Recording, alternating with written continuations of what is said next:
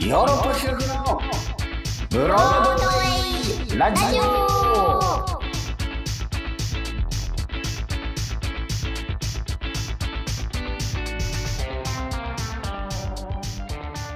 はいどうも私ヨーロッパ企画で俳優をやっております長野宗則ですそして藤谷莉子です。KBS 京都 RNC ラジオ CBC ラジオをおきの皆様どうぞ今週もよろしくお願いいたしますお願いいたします。はい、えー本日からね、あのー、3週にわたってね、あのーはい映画の特集をしたいなと思っておりまして、えーその映画がですね、9月23日、えー全国ロードショー公開されます映画、マイ・ダディ。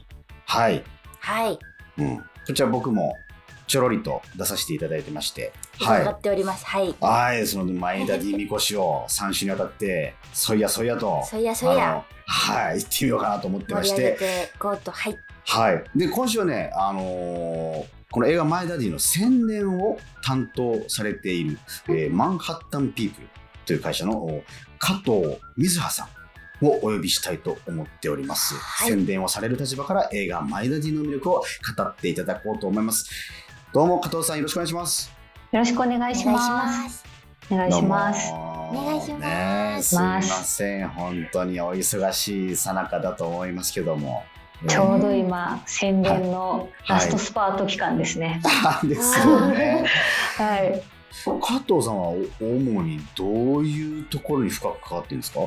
主に全般ではあるんですけど、ああっちゃそうなんだ。っちゃ そうですね。なんでまあ皆さんが目にするポスターとかチラシとか、はい。あと予告編とそれこそ SNS でちょっと SNS のあの運用とか。はい。っていうのは、は私も一緒にやったりとか公式サイトをどういうふうにするかとか、あとはい皆さんが目にする雑誌とかのうんうんこうインタビューの売り込みみたいなのをしてます。うわー目が回りそうですねこれちょっとう。そうですね。まあもちろんあの他にもたくさん人数はいるんですけど、私が宣伝プロデューサーという形もう一人いるんですけど、二人でやっていて、あとはそのいろいろ動くチームが全員でみんなでうん10人ぐらいでやってます。宣伝は。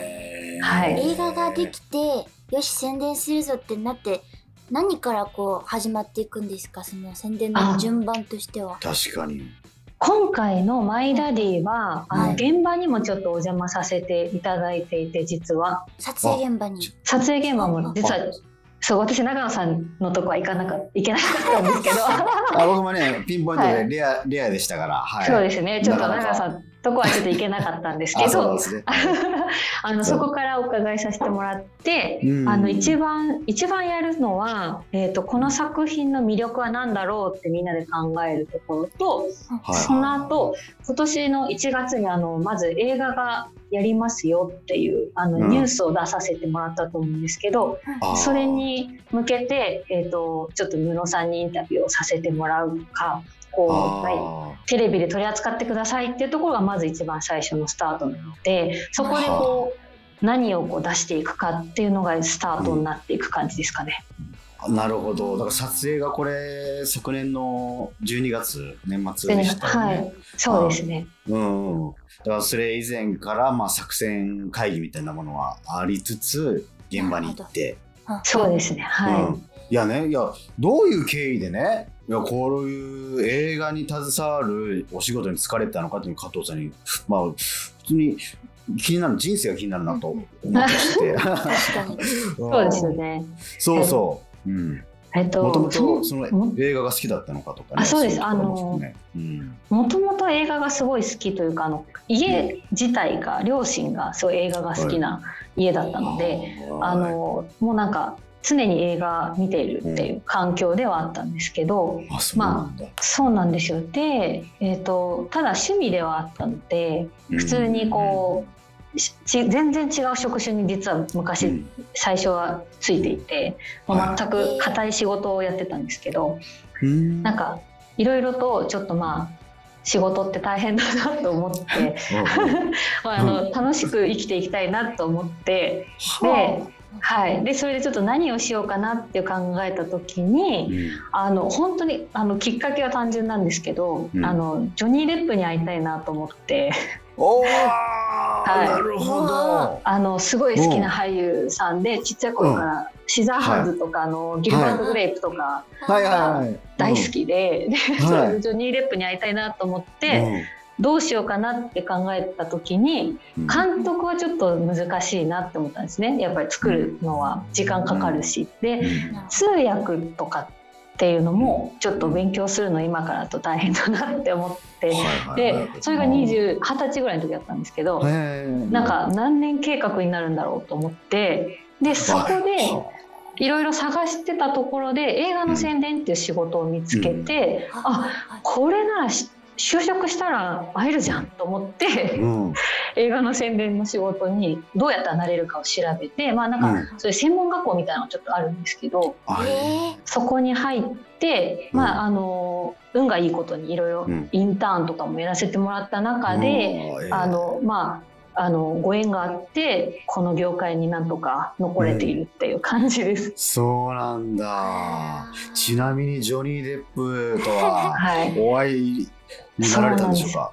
実は会えまして、えー、それいついつですか？うんあの私は宣伝で「チャーリー・モルデカイ」っていう作品をはい。2015年？14年ぐらい、5年とかにやらせていただいて、その際に来日をして、はい。でももう喋るとかっていうのはもうそんな下っ端なのでできないのでただただ目の前にいるっていう状況っていうので、わーって思ったので、うんうん。まあ、一応目標は叶ったっていう感じで。叶ね。叶ったはいいんですけどね。ちょっとその先って思いながら、まあなので。そうですね。また第二章が今始まってるということですよね。そうですね。もなんでその本格的にあなんだろうこの宣伝のねあの立場。まあなんか内容が今こちら側にも。はい、うんということであのーマイダディのあのーはい。映画のストーリーを加藤さんの方からご紹介いただけますでしょうか？はい、えー、とストーリーは、はい主人公の御堂和夫は、えー牧師さんとして働いていて牧師さんだけじゃ食べていけないのでガソリンスタンドでアルバイトをしながらあの8年前に他界してしまった妻との間にできた子供で、えー、と光まあ、思春期で今ちょうどお父さんにも反抗をしていて、なかなかこううまくいってないけれどもあの、まあ、仲良く喧嘩もしながら、えー、と生きているというところのその2人のあの親子の話から始まるんですけれども本当に、え2人で仲良く続いてこれからも幸せな日々があるだろうなと思っていたある日突然光が、えー倒れてしまうんですね。で病院で下された診断は白血病というところでかなり重い病気っていうところが分かった和夫は、まあ、必死にあのそれでもなんとか娘を助けたいという気持ちで、えー、と頑張っていくんですけども、まあ、1回はなんとかあのうん。2人の成果もあって、えー、と完治はしたところ、まあ、さらにもう1回また再発をしてしまうんですね。で、えー、とどうしてもやっぱり娘を助けるために何とかしたいと思った和夫だったんですけども、うん。実はその医師の方に、えー、と光との、えードナー白血病の骨髄を確認したところ、えー娘さんとの血のつながりがなかったという事実を突きつけられてしまうんですね。はい。で妻のことも愛してるしずっと自分の娘だと思ってたのに自分に父親ではないという事実を突きつけられてしまった和夫がこれからどうしていくのかその娘を助けるためにどう判断をしていくのかっていうところがこの作品の、あのストーリーとなってます。い。やストーリー聞いてるだけでもねちょっともう僕もさ台本は読んでてわもうおおと思ってたけどやっぱり試写で初めて見た時になんだこの受難劇はと思って。あ受難に次ぐ受難なのよ本当ーに。なるほどなるほうん。どいやそうなんですよ。加藤さん個人の率直な感想って最初見た時ど どんな感じでした？最初見た時はね。あの本当に、うん。いやこここまでその、いじめないでくれって思いながら 見ていて、うん。まあなかなか私もあのお父さん父親がいるんですけどやっぱそこまでこう父親と深く話すことってなかなかないですけどこの作品を見てあのまあ、お父さんとの在り方とかこう対面の仕方とかあのやっぱ家族ってっていうことをすごく考えたなっていうのは思いました。はあ、の初めて見た時にすごい途中から泣きました。ずっと泣いたままあの最後まで行くっていうのはありました。そうでしたよね。もう僕もなんかそのおおえつ？おえつがその登場人物シンクロするっていうスクリーンと自分との境がちょっとなくなるみたいなね。そんな映画体験でしたよ。まあ、夫婦としての立場とか、うん、まあ、恋人とか、あとやっぱ娘と父家族っていう関係、はい、いろんなところから多分、うん、あの自分の立場として見れる映画なんじゃないのかなとは思ってます。なるほど。ね、いやではね加藤さんあのこれ、はい、最後の質問なんですけどもこのマイダディのね、魅力を3つ挙げるとしたら何でしょうか？3つ、はい、まずは1つ目は、はい、ムロツヨシさん映画初主演作。はい。このね、なんか。この、悲しみに満ちたね、あのお話を、あの、喜劇役者と自ら名乗るムロツヨシがやるんですよね。そね、そうなんですよ。私も印象としてはどうしてもこう、少し明るいムロさんとか、はい、まあ最近だと今日から俺はとか、はい、そういうイメージがすごい強いと思うんですけども、はい、ここんなにまっすぐで、結構心に刺さるムロさんって、この作品じゃなきゃ出せないだろうなっていう魅力が本当に詰まってるので見たことないこう表情がスクリーンでたくさん見れたなと思いました。まさにそうでした。そして2つ目は？2つ目は楽曲ですね。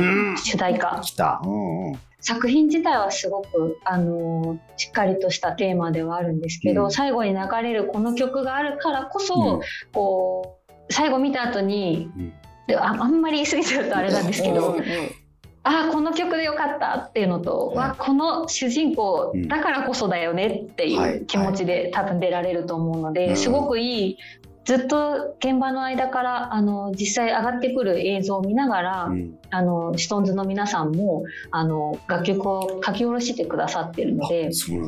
そうなんですよ。あの監督から映像をもらってそれを見てであの全部が出来上がる前にこう作品のイメージを積んでいたつまんでつないでいただいて作ってくださってるので、すごい丁寧な作り方じゃないですかそれってね。そうですね。なかなかやっぱり、あのそこまでこう時間をかけて映画の、まあ、基本完成したものとかこうイメージとかっていうことも多いんですけどやっぱりあの作品にすごく向き合ってくださっていてなのであの本当に皆さんが現場でいろいろ作品を作ってる間にあのシトンズの皆さんもあの同じように現場で作ってくださってるのであの本当リアルタイムで進行していってる楽曲ではあると思うのでよりあの映画の世界観をすごく飾ってくださってるのかなとは思います。今若干多分聞けるとは、あの公式サイトとかで聞けるんですけど、ね、そうですね、うん、それもまたあの、うん、ちょっと見ていただきたいですけどいろいろその和夫のこう、うん、困難とかにあの曲がはまるとちょっとショートバージョンすごくいいんで、はい、あの監督が一生懸命演出をして作ったので、ちょっと、え映画を見る前に一回見ていただきたいなと思ってます。見て見てからもう一回見るっていう感じです、はい、そうするともうよりあの気持ちが倍増すると思います。うわこれはいい見方を教えていただきましたよ。はい。じゃ最後三つ目ですね。えー、最後、えー、あ何と言っても泣ける作品だと思います。はい。ここ、まあ皆さん、まあこういうご時世でもあると思うので、なかなかこう気持ちがなんていうんですかね発散できなかったりとかこもっちゃうところはあると思うんですけど本当にこの作品を見て人と人とのつながりってすごいあったかいものなんだなっていうのが伝わってくる作品ですしやっぱりこうなんかこうデトックスじゃないですけどあの泣けるって泣く行為ってすごくいい行為だと思うので、あのそれをこう何でするか、まあ、もちろん人と会ってっていうのもあると思うんですけど、うん、まあ、一個そのエンタメとして、うん、あの映画を見てもらって、すごいこう泣いて帰ってもらうっていうのを、まあ、この作品でちょっと、まあ、デトックスムービーとしてデトックスムービーって出ましたね。いいフレーズ出ましたね。ここはムロさんで泣いていただいて。うわ。はいはい。ムロさんで泣きたいムロさんで泣くっていうこの何とも言えない贅沢な感じもあると思うので、そこはもうあのお友達とでもいいですし、まあ、ちょっと恥ずかしいのであれば一人で泣いていただいても今あのマスクもあるからそうですね。バレないバレない、うん、もちろん映画に館に行くのもなかなか難しいご時世だと思うんですけど、うん、ちょっとこう少し非日常の場所でいろいろと気持ちとかあの感情をいつも持ってこれないようなところを、うん、そのこの映画を見て出してもらえるような体験をしてくれたら嬉しいなと思ってます。はいありがとうございます。はい、魅力ベスト3はムロツヨシ初主演映画、そして楽曲がカーリングストーンズ、そして最後3番目が泣けるデトックスムービーであるっていうね、これですね。はい。はい、そうですね。はい。本当にもう見たさが募る映画紹介ありがとうございます。よかったです。ありがとうございます。ぜひ、えー、ぜひ見ていただきたい。ええー、ありがとうございました。では9月23日ですね、えー、全国で公開されます、はい、映画前田り、えー、こちらぜひぜひ、えー、皆様楽しみに待っててください、えー。本日のゲストはマンハッタンピープル加藤水葉さんでした。ありがとうございました。ありがとうございました。ありがとうございました。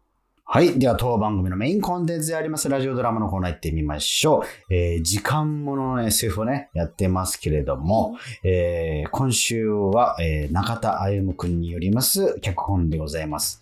えー、タイトルが Back to Before Zero というタイトルでございます。うん、果たしてどんな物語なんでしょうかそれでは開演いたします。